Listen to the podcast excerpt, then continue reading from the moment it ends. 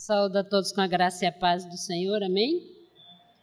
Queria dizer que eu sou apenas serva, tá, gente? Eu sou serva do Senhor e isso é um, um grande privilégio poder servir ao Senhor nessa, nessa linda e nobre missão, né? Todos nós estamos dentro desse propósito magnífico do Senhor e eu queria convidá-los a abrir as vossas Bíblias em Deuteronômio nós vamos usar vários textos aqui, mas o texto que eu queria iniciar era esse texto de Deuteronômio, capítulo 32. Deuteronômio, capítulo 32, a partir do 44. Deuteronômio 32, a partir do versículo 44. Amém? Diz assim o versículo 44: Veio Moisés e falou todas as palavras deste cântico ao, aos ouvidos do povo, ele e Josué, filho de Num. Tendo, pois, falado estas palavras a todo Israel, disse-lhes: Aplicai o coração a todas as palavras que hoje testifico entre vós para que ordeneis a vossos filhos que cuidem de cumprir todas as palavras desta lei, porque esta palavra não é para vós outra coisa vã, antes é a vossa vida, e por esta mesma palavra prolongareis os dias na terra, a qual, passando o Jordão, ides a possuir. Essa é uma palavra que faz parte do cântico de Moisés, quando ele, eles estavam é, indo rumo ao caminho que Deus preparou para, para a nação de Israel, para chegar e possuir a terra de Canaã. E aí, após um longo processo, Moisés fala estas palavras para que o povo possa aplicar o coração. E hoje, nesta manhã, eu acho que a igreja está celebrando a educação cristã, não é isso? Celebrando a educação cristã. E eu fui convidada para estar falando sobre a importância da educação na descoberta e desenvolvimento do vocacionado, da vida do vocacionado. E todos nós que fazemos parte desse corpo, dessa igreja, dessa comunicação, comunidade de santos, né, nessa comunidade de eleitos do Senhor, nós tem, estamos empenhados, né, estamos é, é, com um compromisso e uma responsabilidade de implantar o reino de Deus na terra. Somos nós que testemunhamos, somos nós que proclamamos as boas novas de salvação para o mundo. Essa é uma missão que Deus deu a todos nós. Eu queria é, mostrar, começar falando para vocês sobre. É, a gente sabe que na Bíblia tem diversos testemunhos, diversos modelos. Até falei para para o pastor Wellington, para o Wellington, é, é pouco tempo para a gente abordar todo é, é, esse processo de educação na Bíblia. E eu queria falar, definir educação, todos nós sabemos que educar é, é um processo facilitador, ou seja, os educadores estão facilitando a comunicação naqueles a quem eles estão educando. E aí esse aprendizado é, é, requer uma, uma série de, de acontecimentos que nos levam à aquisição de conhecimento para nos habilitar para desenvolver algum projeto. Então a educação ela é voltada para um propósito, né? Então nós sabemos que todos nós quando é, é, passamos pela educação, pela formação, nós temos essa essa é, é incumbência, né, de adquirir conhecimentos, habilidades, é, pode ser através de métodos, né? Cada um tem didática, cada um tem um, um meio de aprendizado, né? Você vê eu me lembro que eu tinha uns tios, né, lá na roça, que eles não eram, não tinham segundo grau, mas eles eram tão inteligentes, eu aprendia tanto quando eu sentava com eles para conversar, e eles aprenderam com a vida, né? foram aprendendo e desenvolvendo a, a educação na vida. Né? Mas a gente sabe que para ter oportunidades na vida, você precisa ser educado com, com conhecimento direcionado para algum propósito. Ou seja, quem vai ser médico não pode entrar, não, não, não pode fazer um concurso sem ter toda a formação que lhe capacita, lhe habilita para o, o, o trabalho que você vai fazer. Mesma coisa um engenheiro, né? Não pode. Imagina se você vai é, é, pedir um projeto para a construção de uma casa para um engenheiro que não passou pela, pela, pela é, é, é, educação. Então, o propósito da, da formação, da educar, é formar. Educação é formação.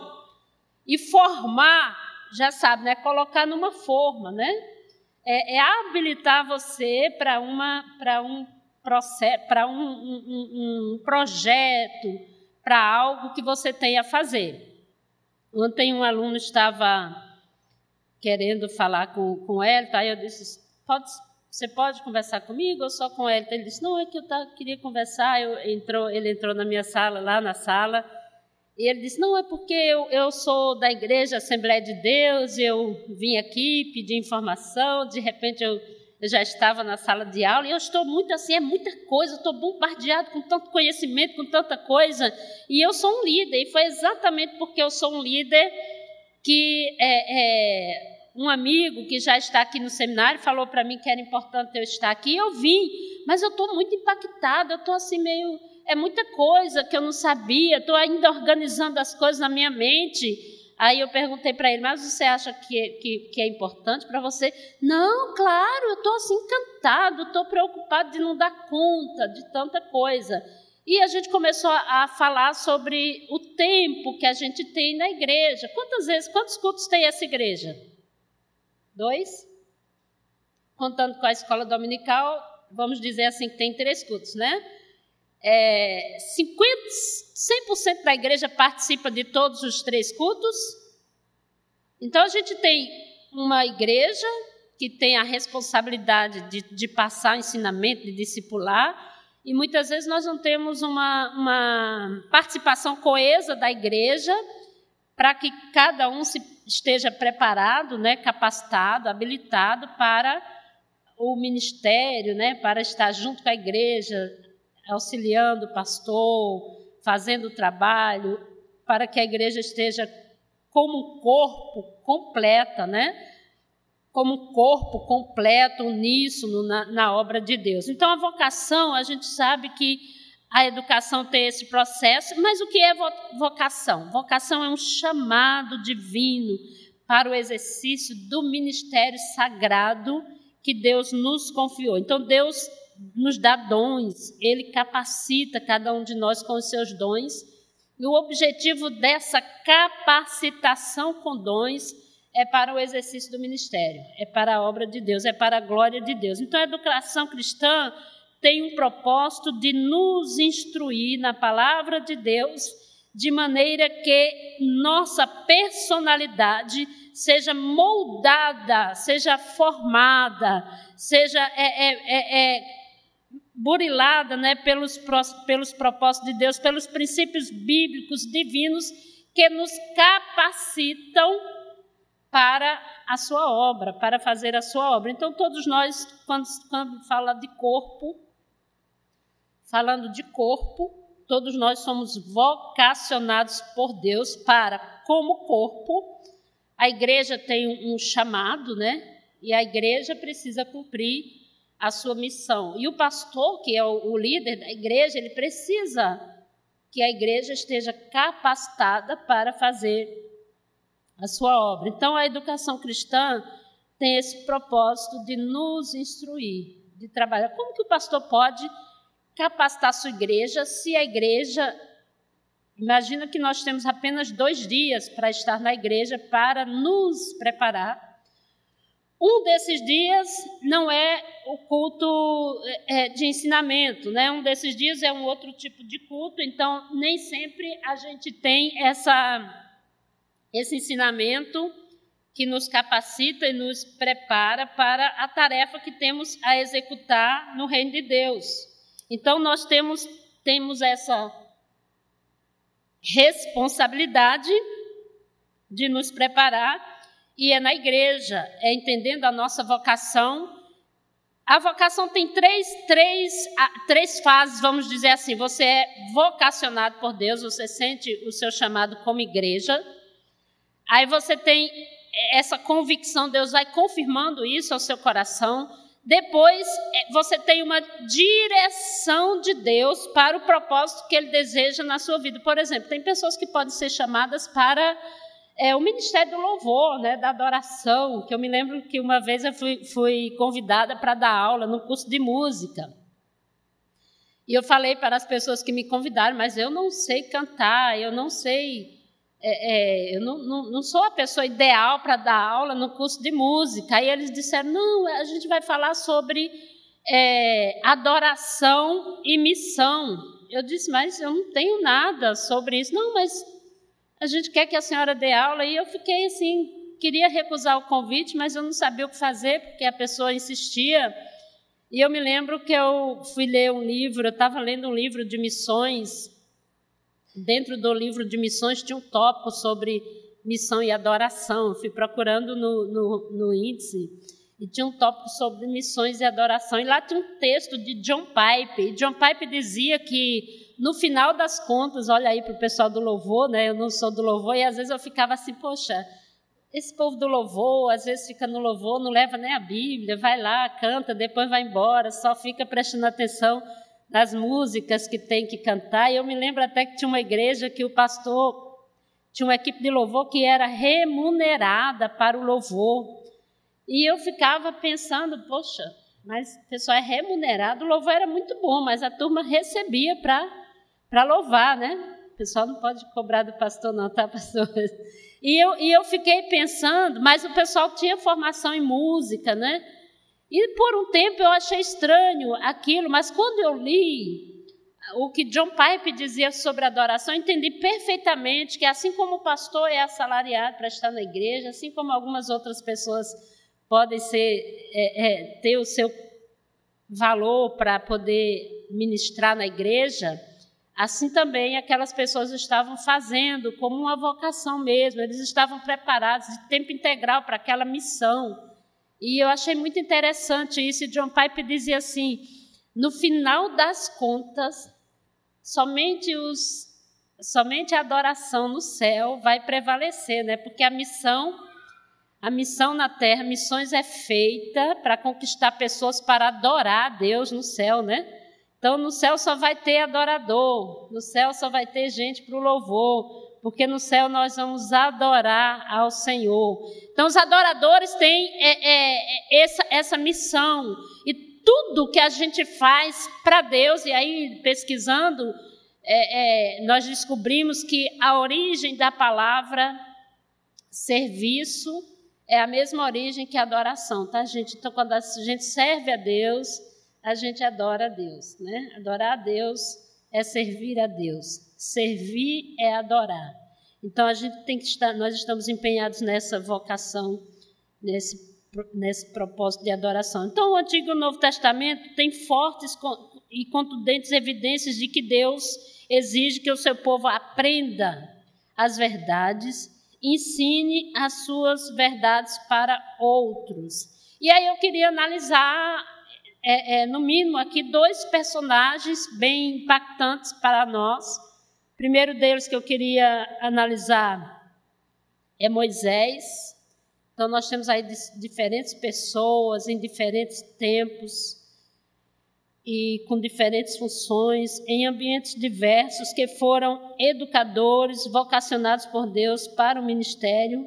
E alguns passaram por uma formação secular, depois pela educação vocacional, mas ambos precisaram passar por essas fases da educação na vida de formação para poder exercer o ministério de Deus em suas vidas. Então, nós vamos começar iniciando pela, por Moisés. Né? Moisés, vamos especular um pouco a vida de Moisés, pois, afinal de contas, ele é o autor da Torá, ou Pentateuco, e a Torá tinha uma função em Israel. Então, nós temos aí um, um personagem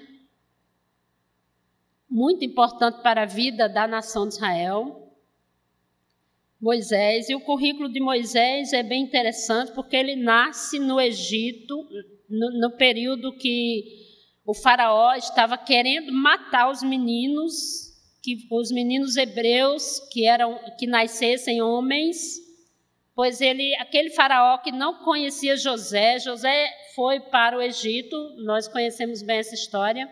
José é usado por Deus lá no Egito para que o Egito possa estar provido na época que o pessoal estava passando por fome. A sua família vem para o, o Egito. Lá eles recebem uma terra boa, uma terra onde eles podiam plantar. Como José era grande ali no Egito, trouxe prosperidade para o Egito, então o, o, faraó deu a, Moisés, a, a, José a oportunidade de escolher o terreno, o lugar onde seus pais iriam ficar, prosperar. E ali a nação de Israel foi crescendo, crescendo, eles ficam lá naquele território de Gozen, onde dizem era uma terra muito boa, produtiva. E quando aquele faraó que não conhecia José chega, lá, assume, ele diz que precisa destruir esse povo judeu, que eles estão crescendo muito. Então eles usam a estratégia que ele pensa é matar os meninos. Então Moisés já nasce condenado à morte, né? Já nasce nesse contexto de que os homens deveriam ser mortos, mortos. E aí, se você for observar lá em Êxodo 2, no capítulo 1, vai falar de Moisés, da história de Moisés.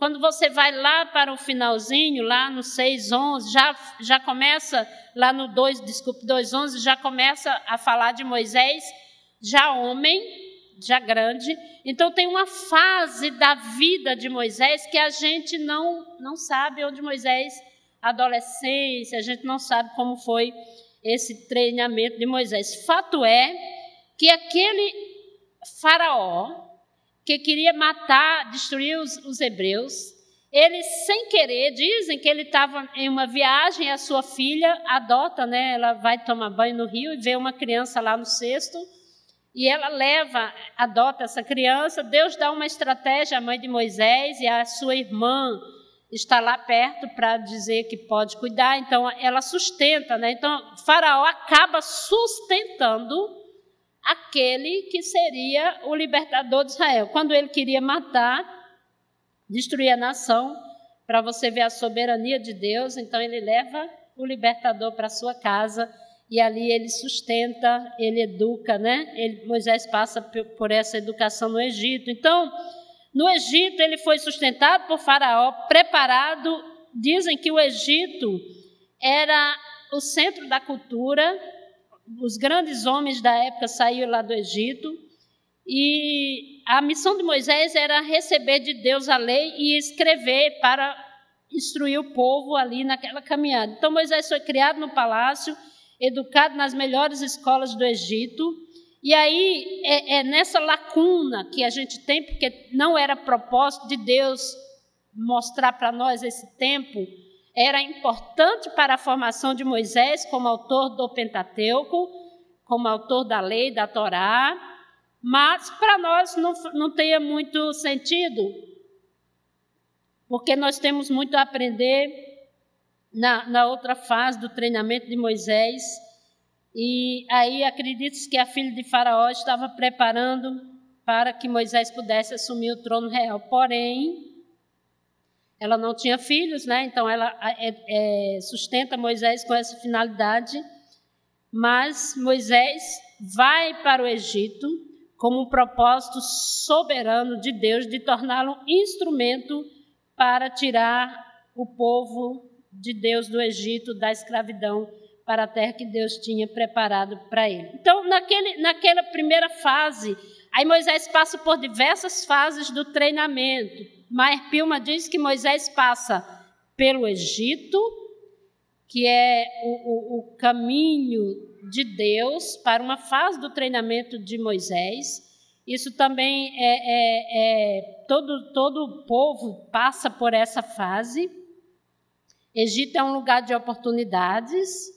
Egito é um lugar importante, necessário, mas não é o lugar definitivo para Moisés. Então Moisés passa por lá para cumprir o propósito de Deus. Muitas vezes na Bíblia você vai ver diversas vezes Deus, o povo indo para o Egito, se refugiando no Egito, e às vezes os profetas de Deus foram usados para dizer: inútil vos é confiar no Egito.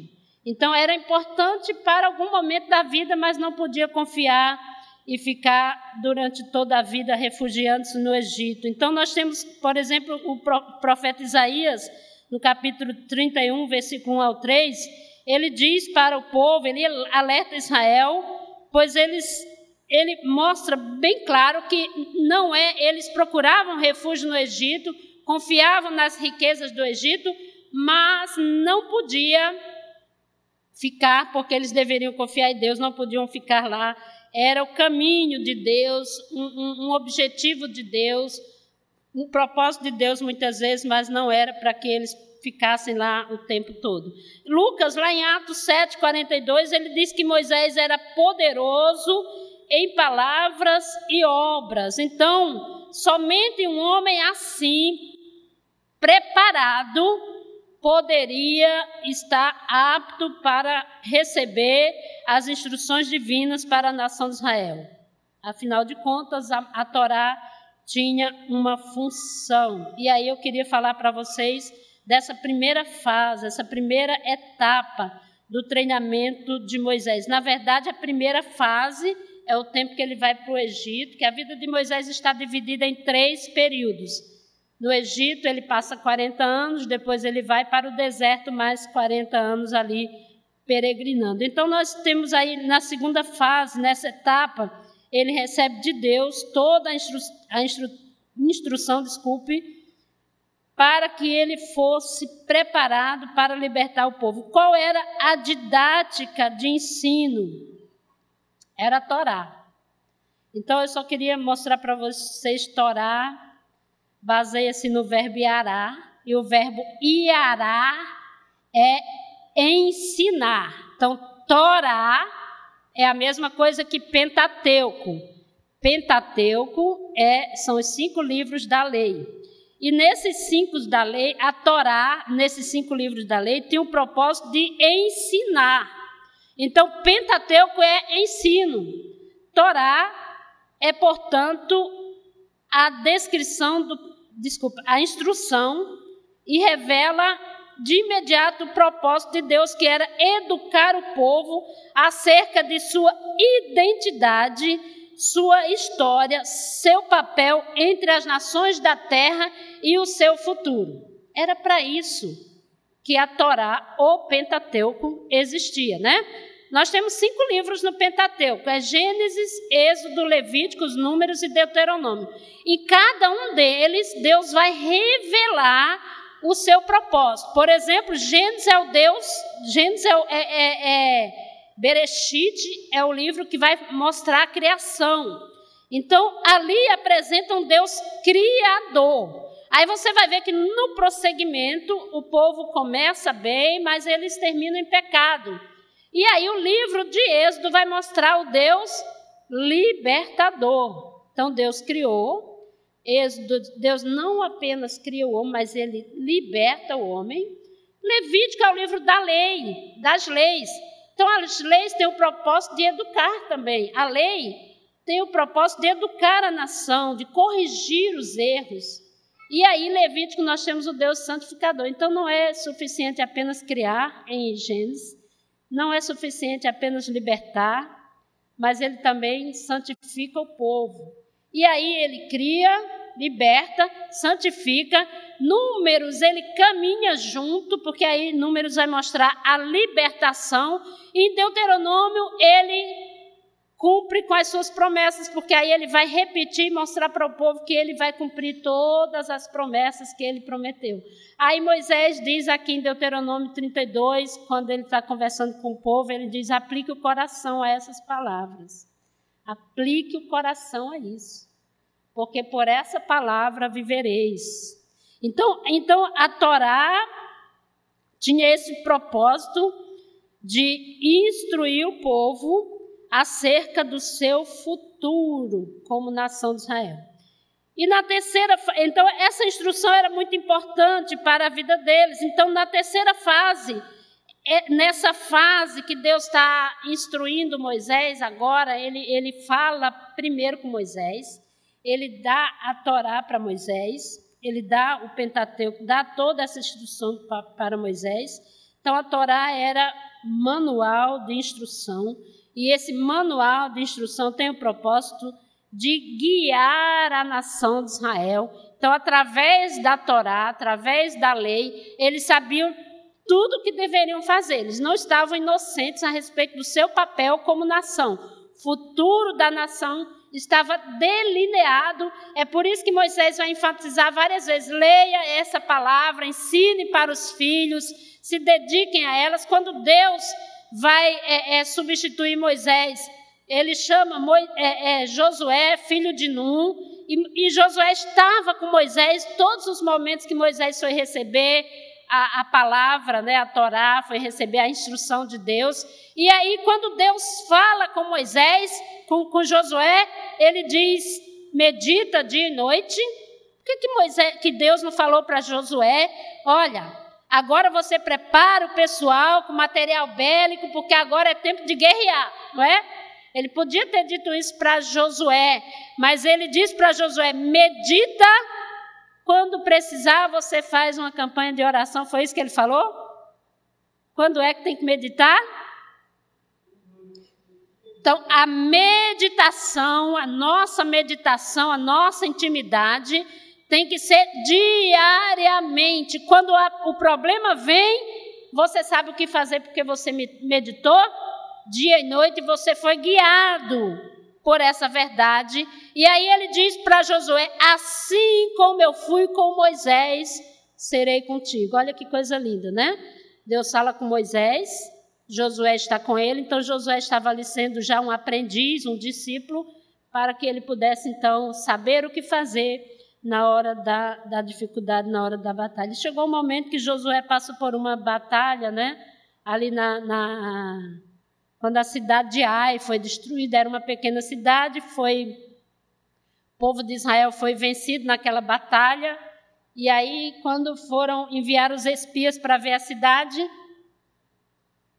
eles disseram: não precisa mandar cansar todo o exército, porque é uma, é uma cidade pequena e aí, quando eles foram para aquela campanha, eles foram derrotados. Josué fica muito arrasado com isso, porque Acã, ele pega uma capa, ele desobedece às regras daquela, daquela guerra, daquela batalha, e aí o povo perde a batalha. Isso é um sinal que eles tinham que obedecer. Eles não podiam confiar, não é porque o povo era pequeno, porque o povo era pouco que eles iam fazer de qualquer forma, eles tinham que obedecer aos princípios para aquela batalha. E aí Josué está lá orando e o Senhor diz para ele: levanta-te, vá lá e tire o pecado. Há pecado no acampamento. Levante, porque você está aí prostrado. Então, tem momentos que você precisa saber, segundo a orientação de Deus, saber o que você tem que fazer para poder superar e vencer, saber o que Deus tem a fazer. E aí foi um, foi um problema grande, porque Moisés, Josué teve que matar, né, destruir aquela família de Acã, por causa de não ter cumprido, não ter seguido, não ter seguido a, instrução para aquela batalha. Então nós temos a prática de todo o preparo, era nos caminhos de Canaã ou nos desertos da vida, né? Então Moisés recebe todo o preparo, Josué também recebe todo o preparo, tinha que meditar na palavra e agora era prático. Quando que eles teriam que preparar o aprendizado? Quando, que eles tinham que, que se preparar? esse aprendizado divino seria essa educação seria no dia a dia, na convivência com o outro, né? Aí você recebe a capacitação de Deus para poder então colocar em prática na vida daqueles que estão nessa caminhada. Né? Então nós temos aí é, nenhuma orientação divina, ela é inútil para nós. Nenhuma orientação divina. Toda vez que nós temos uma, uma palavra do Senhor, toda vez que nós temos uma orientação do Senhor, nós precisamos entender o que que Deus quer nos ensinar. E aí, quando é que você aprende isso? Através da palavra de Deus. Deuteronômio 31, versículo 9, diz assim: Esta lei escreveu a Moisés e a deu aos sacerdotes, filhos de Levi, que levaram a arca da aliança do Senhor e a todos os anciãos de Israel. Ordenou-lhes Moisés, dizendo: Ao fim de cada sete anos, precisamente no ano da remissão, na festa dos tabernáculos, quando todo Israel vier a comparecer perante o Senhor teu Deus, no lugar que este escolher, lerás, lerás esta lei diante de todo o povo de Israel. Ajuntai o povo, os homens, as mulheres, os meninos e o estrangeiro que está dentro da vossa cidade, para que ouçam e aprendam, olha aí, ouçam e aprendam e temam o Senhor vosso Deus e cuide de cumprir todas as palavras desta lei, para que seus filhos que não a souberam ouçam e aprendam a temer o Senhor vosso Deus todos os dias que viverdes sobre a terra, a qual ides passando o Jordão para possuir. Então, era condição divina que todos aprendessem. Então, aprender é necessário para todos nós que temos essa missão, né? Estamos aqui como igreja do Senhor Jesus, precisamos aprender. E aprendemos através da palavra de Deus. Quando nós aprendemos, nós entendemos que esses princípios aprendidos, eles não devem ser negligenciados. Nós precisamos é, é, pôr em prática, nós precisamos pôr em prática todo o conhecimento aprendido. Como você pode pôr em prática se você não conhece? E o tempo de igreja, eu, eu me lembro ontem, eu conversando com, com o rapaz, ele, com o seminarista, ele disse: missionário, eu tenho tempo na igreja, mas eu já percebi que, que o tempo de escola dominical não é suficiente para aprender tudo que a gente precisa aprender na Bíblia. Se o tempo de escola dominical ele estava achando insuficiente, imagina se você não vem para a escola dominical ou para é, é, os programas da igreja que te capacitam para o exercício do, do, do ministério. Então, às vezes, às vezes, a gente quer que Deus faça um milagre. Ah, eu queria tanto. Eu até sei cantar, gosto, mas eu queria tanto ter a oportunidade, eu queria tanto mas você não se esforça para aprender, né? Então é preciso aprender, ouvir e pôr em prática. Esse é um processo. Eu gosto muito de, sempre cito com os meus alunos quando estou dando aula de homilética sobre Esdras. Esdras era um escriba e Esdras tem um propósito no coração, no seu coração. Esdras 7:10 diz: Esdras propôs no seu coração buscar a lei do Senhor, cumprir e ensinar. Então a gente precisa buscar, depois cumprir para poder ensinar. Ninguém pode começar a ensinar sem antes buscar, cumprir e depois ensinar. É esse o processo de Deus. Leva Moisés para o Egito, ele aprende lá, é formado, passa pelo processo da educação secular. Depois Deus tira Moisés, leva Moisés. Moisés vai para, para o deserto, lá Deus fala com ele, Deus desce até onde Moisés está trabalhando. Moisés está na sua vida normal, trabalhando, e aí o Senhor desce na sarça e diz: Olha, tenho visto atentamente a aflição do meu povo, conheço as suas dores, ouvi os seus clamores, conheço as suas dores, desci para livrá-los.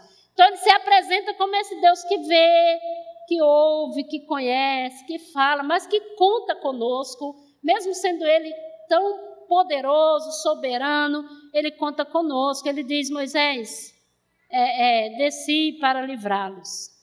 E aí ele desce para livrar o povo e convoca Moisés, né?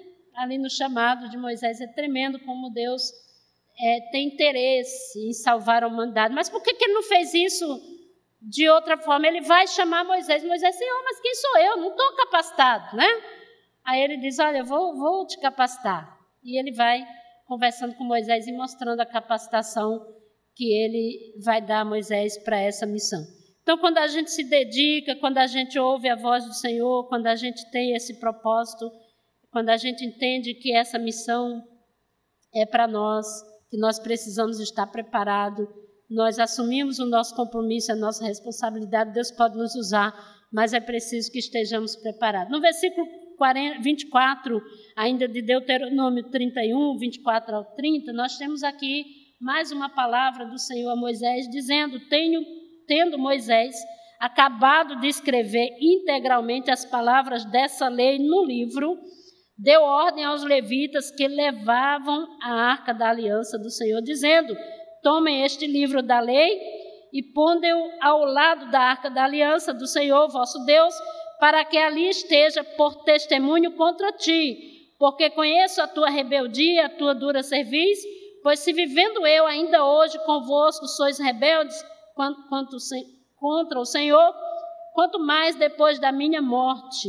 Ajuntai perante mim todos os anciãos dos vossos tribos, vossos oficiais, para que eu fale aos seus ouvidos estas palavras, e contra eles, por testemunho, tomarei os céus e a terra, porque sei que depois da minha morte, por certo, procedereis completamente e vos desviareis do caminho que eu vos tenho ordenado. Então, este mal vos alcançará nos últimos dias, porque fareis mal perante o Senhor, provocando a ira contra as vossas mãos.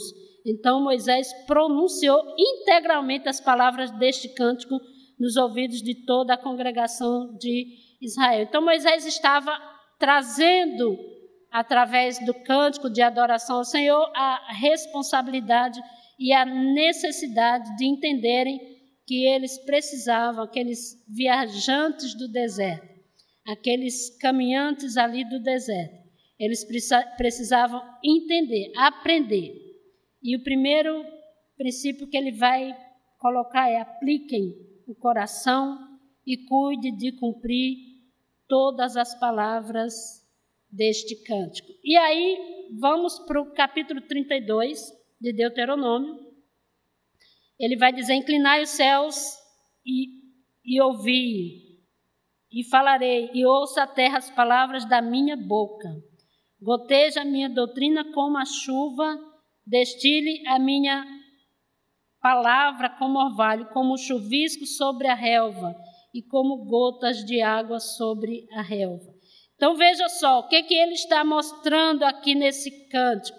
Deus, através de Moisés, expressa para a nação de Israel o desejo que ele tem que a nação ouça as palavras do Senhor, recebam os ensinamentos e cumpram. Veja que coisa interessante.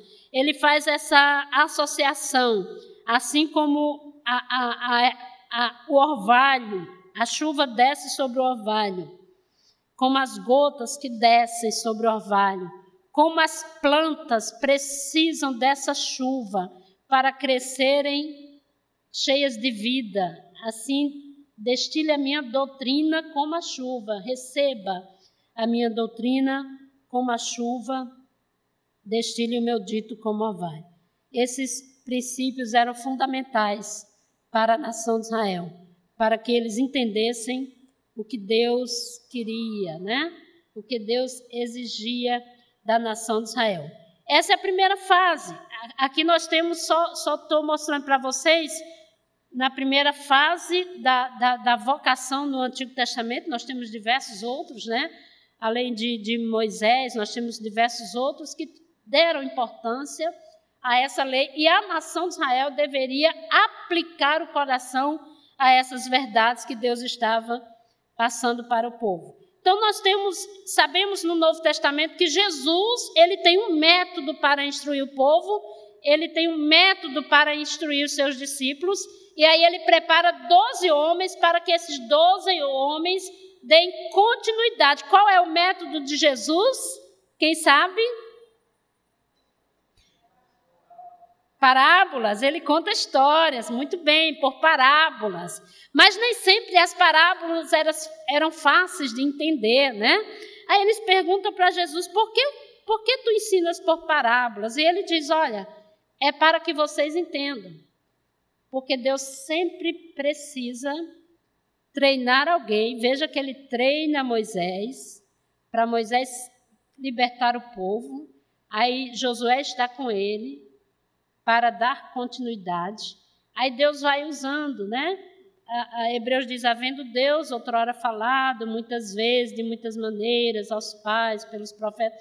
Então ele vai usando métodos, ele vai usando homens, né?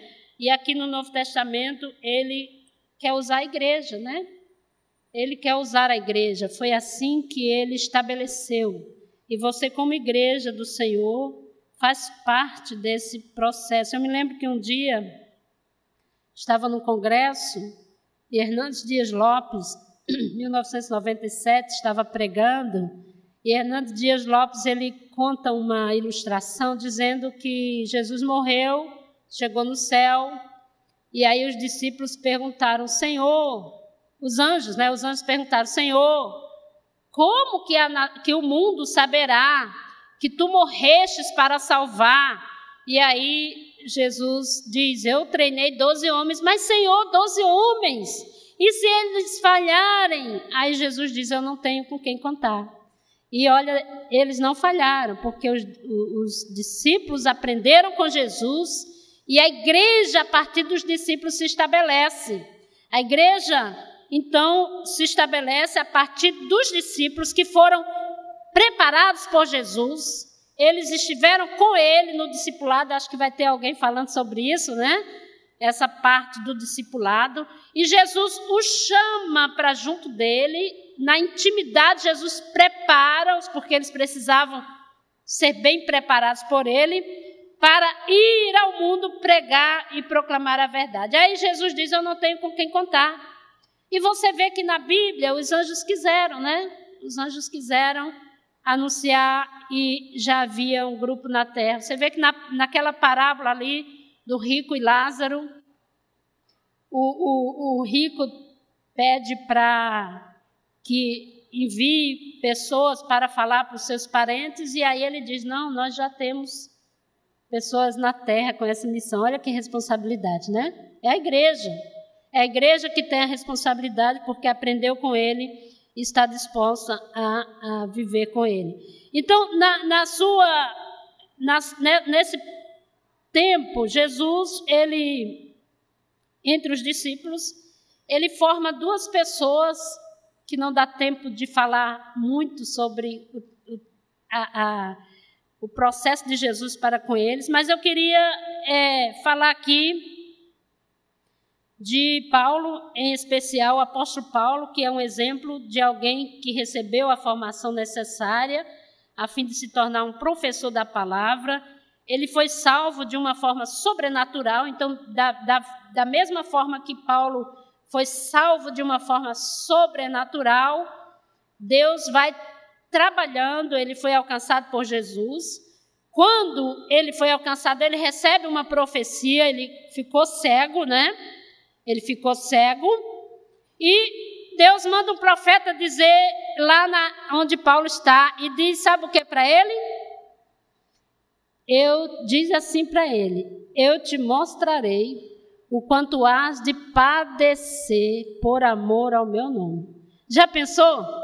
Se você tem um chamado de Deus, de repente chega um aí você fica cego de repente vem um, vem um profeta, você pensa que o profeta vai dar uma palavra boa para você, ele diz, ó, oh, diz para ele que ele vai sofrer muito por amor ao meu nome.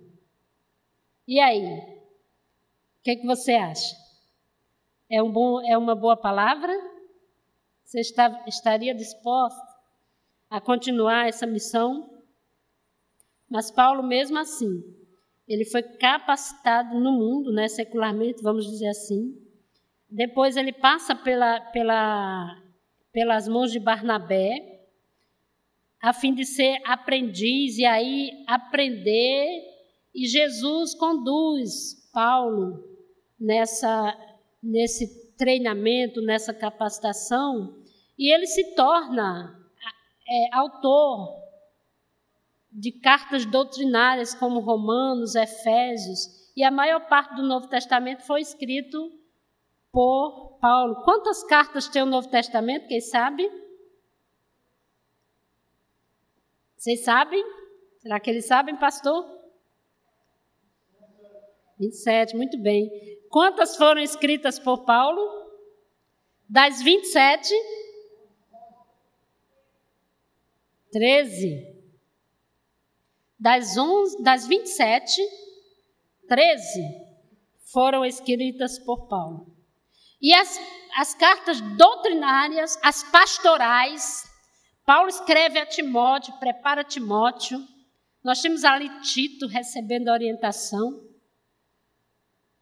Então, essa, essas 13 cartas foram escritas por Paulo. Olha que interessante, né? Deus usou o apóstolo Paulo para escrever o Novo Testamento, boa parte do Novo Testamento. Deus instrui o apóstolo Paulo com toda a instrução que ele tem. Ele escreve o Novo Testamento para nós. E eu queria que alguém abrisse para mim é, 2 Timóteo 2 e lesse do 14 ao 16. Por favor, alguém lê aí. Pode levantar em alto e bom som e ler para nós. É, então, então, veja só. Aí você, você vê o apóstolo Paulo escrevendo, permanece no ensino que recebestes e sobre o qual tens plena convicção, sabendo perfeitamente de quem o tens recebido, porque desde a infância você sabe as sagradas letras. E essas sagradas letras, elas têm o poder de nos instruir, de nos fazer sábio. Veja o que, que ele está dizendo aí, de fazer-te sábio para quê? Para a salvação por intermédio da fé em Jesus Cristo. E aí a gente sabe que toda a Escritura é inspirada por Deus, proveitosa para, para nos instruir na verdade, para nos repreender, para corrigir o erro. Então, a palavra de Deus, ela precisa ser ensinada, assim como Paulo ensinou a Timóteo, ela precisa ser ensinada. Todos nós precisamos aprender a palavra de Deus. E aí Paulo diz: permanece no no ensino que recebeste. Isso significa dizer que Timóteo havia sido instruído, ensinado, a fim de ensinar também para outros. Então, se você não se, é, é, se esforça para aprender, você não está apto também para ensinar, né? Primeiro, a palavra de Deus precisa ser aprendida, depois ensinada. Segundo, a palavra de Deus nos aprova. No versículo 15 diz: procura apresentar-te a Deus aprovado. Então a palavra de Deus nos aprova. Como é que você pode manejar bem a palavra do Senhor se você não aprendeu, se você não é, é, buscou esse ensinamento, se você não veio para a escola dominical? Então a palavra de Deus nos educa para a salvação permanece no ensino que recebeste, sobre o qual tens plena convicção. Então, ela nos prepara para a salvação, para perseverarmos, porque não é fácil, gente. Não é só porque você aceitou Jesus, veio à igreja, que as coisas mudam de uma hora para, para outra. A gente passa por processos também. A, a, a batalha da carne, né? Os desejos de voltar para o mundo. E a, a, a, palavra de Deus, ela nos dá essa, a fé que é produzida pela palavra, a fé vem pelo ouvir, o ouvir. Então, a palavra, quando nós ouvimos a palavra, ela gera fé em nossos corações. E a partir do momento que essa fé é gerada, nós ficamos desejosos de é, é, conhecer mais dessa palavra, e isso é muito bom. Né? Isso é muito bom. Eu lembro de um texto que não está aqui, mas eu estou lembrando agora, que Paulo diz: O Deus deste século cegou o entendimento dos incrédulos, para que não lhes resplandeça a luz do Evangelho de Cristo, que é a imagem de Deus. Olha que coisa interessante. O Evangelho traz de volta a imagem de Deus que perdemos no Éden. O homem não foi feito à imagem e semelhança? Essa imagem e semelhança de Deus é o propósito de Deus de sermos como Ele. Mas, quando nós pecamos no Éden, o pecado faz a separação entre Deus e o homem e nós adquirimos uma natureza pecaminosa. E aí, essa natureza pecaminosa nos torna agora é, é, participantes da natureza de Adão, né? E aí a, ima a imagem, o Evangelho resgata essa imagem. O Evangelho nos torna santos como Ele deseja que sejamos santos, né? E o Deus desse século, a nossa batalha espiritual é essa luta para vivermos aquilo que Deus tem para nós. Então Paulo está dizendo a Timóteo que essa palavra ela tem poder de nos fazer sábio e de nos preparar para a salvação e aí são, ela é proveitosa para nos repreender, para corrigir, para nos instruir na verdade. A palavra gera fé, ele diz isso lá em Romanos 1,17, que a fé vem pelo ouvir, e aí a fé é fundamenta, fundamenta a nossa, é, as nossas convicções, né? A fé, ela traz para nós o entendimento das firmes verdades de Deus para a nossa vida.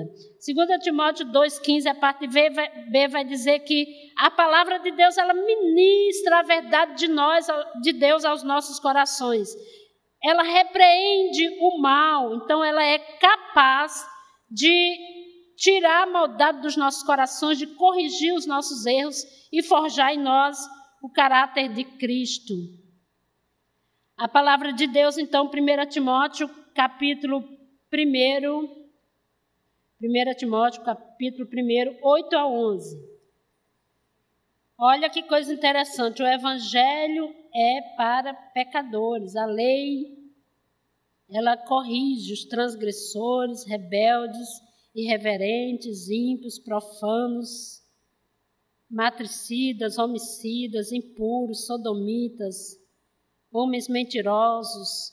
O evangelho da glória de Deus ela foi nos dada, ela foi, o Evangelho foi nos dado com essa finalidade, corrigir a impiedade dos nossos corações. E aí, como é que o mundo pode ser salvo, pode ser corrigido, né, dos seus pecados, se o Evangelho for pregado através daqueles que têm a responsabilidade de anunciar. Então, repreende o mal, corrige os erros, converte o pecador, fundamenta a nossa vocação e a nossa fé, salva a vida daqueles que ouvem, né? 1 Timóteo 4, 14 ao 16, Paulo vai dizer: fazendo assim, medita estas coisas, fazendo assim salvarás tanto a ti como aos que te ouvem. Você vai ver aí essa palavra de Paulo é, é, falando a Timóteo: aplica-te à lei, à exortação e ao ensino, não, te, não negligencies o dom que há em ti que foi concedido por, mediante profecia com a imposição das mãos. Medita estas coisas, nelas ser diligente, para que o teu progresso seja manifesto a todos. Tem cuidado de ti e da doutrina. Continua nesses deveres, porque fazendo assim salvarás tanto a ti como aos que te ouvem. Então, o compromisso que nós temos na, no aprendizado salva a nossa vida e salva aqueles que nos ouvem. Então você tem uma grande responsabilidade, tá? De aprender a palavra de Deus. Então Deus deseja que todos nós cheguemos ao pleno conhecimento da verdade. 2 Timóteo 2, versículo 4, ele diz: O qual deseja que todos os homens sejam salvos e cheguem ao pleno conhecimento da verdade. E aí a gente já sabe só para a gente lembrar: conhecereis a verdade. Então a gente conhece a verdade e a verdade nos liberta. Mas não é só conhecer de ouvir, não é só conhecer em algum momento que você vai para a igreja, é também meditar nessas verdades, é também praticar essas verdades, né? Não é simplesmente, ah, eu estou liberto agora, já a palavra de Deus já cumpriu o propósito dela em minha vida. Você precisa ter essa, essa responsabilidade também com a palavra de Deus. Paulo tinha consciência da sua missão de pregar o, evangelho. Ele diz lá em 1 Timóteo 2, versículo 7. Olha o que, que ele diz lá em Timóteo 2, versículo 7. Para isto fui designado pregador e apóstolo. Afirma a verdade, não minto. Pregador e apóstolo, mestre dos gentios na fé e na verdade. Então ele tinha essa consciência de que foi chamado para ser pregador, apóstolo e mestre. Então Jesus, ele prepara os seus para essa realidade do mundo, para pregar o evangelho, para conquistar o mundo para, para Cristo. E no seu programa de, de treinamento, além de. Eu falei de Moisés e Paulo, porque eu queria falar desses dois personagens, um do Antigo Testamento que teve a sua importância porque escreveu a Torá, que era o guia, né? Torá é ensinar, vem do verbo yará, que é ensinar, instrução. E aí nós temos Paulo que escreve as 13 cartas, e nós temos as cartas doutrinárias, as cartas pastorais. Então, Paulo não vai falar somente de doutrina, mas ele também vai preparar Timóteo, vai escrever para Tito. Então, nós temos cartas pastorais, ele vai pastoreá-los para que eles ensinem a outros. E aí nós sabemos que quando Jesus ele chama os seus, ele faz um convite, a vocação é um convite: vinde, desvinde após mim, e eu vos farei pescadores de homens. Então, só para encerrar, possivelmente vocês vão ouvir na parte do discipulado, quando Jesus chama os seus, ele faz um convite, significa dizer que um convite você pode aceitar ou recusar, né? Quando você é convidado, você tem a.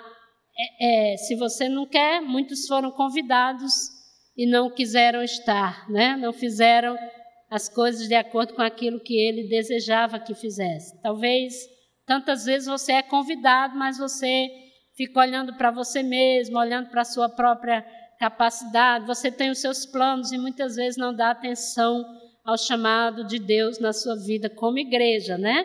Vinde é o convite. Aí ele diz assim: Eu vos farei. Essa é uma, é uma promessa de preparo, de capacitação. É Ele quem faz em nós, é Ele quem nos capacita. E aí ele, nos, ele tem uma missão que é pescadores de homem. Aí esse processo ele vai fazer com Pedro e nós não temos tempo de, de abordar é, mas só, só para vocês entenderem que devemos passar pela escola, pela, pela educação, pela formação. A vocação exige de nós compromisso com o aprendizado, com o ensino, porque nós temos uma responsabilidade de passar para outros. Então, ele nos convida, ele nos prepara, ele nos dá uma missão. Vinde após mim e eu vos farei pescadores de homens. Nós temos um compromisso com o Senhor.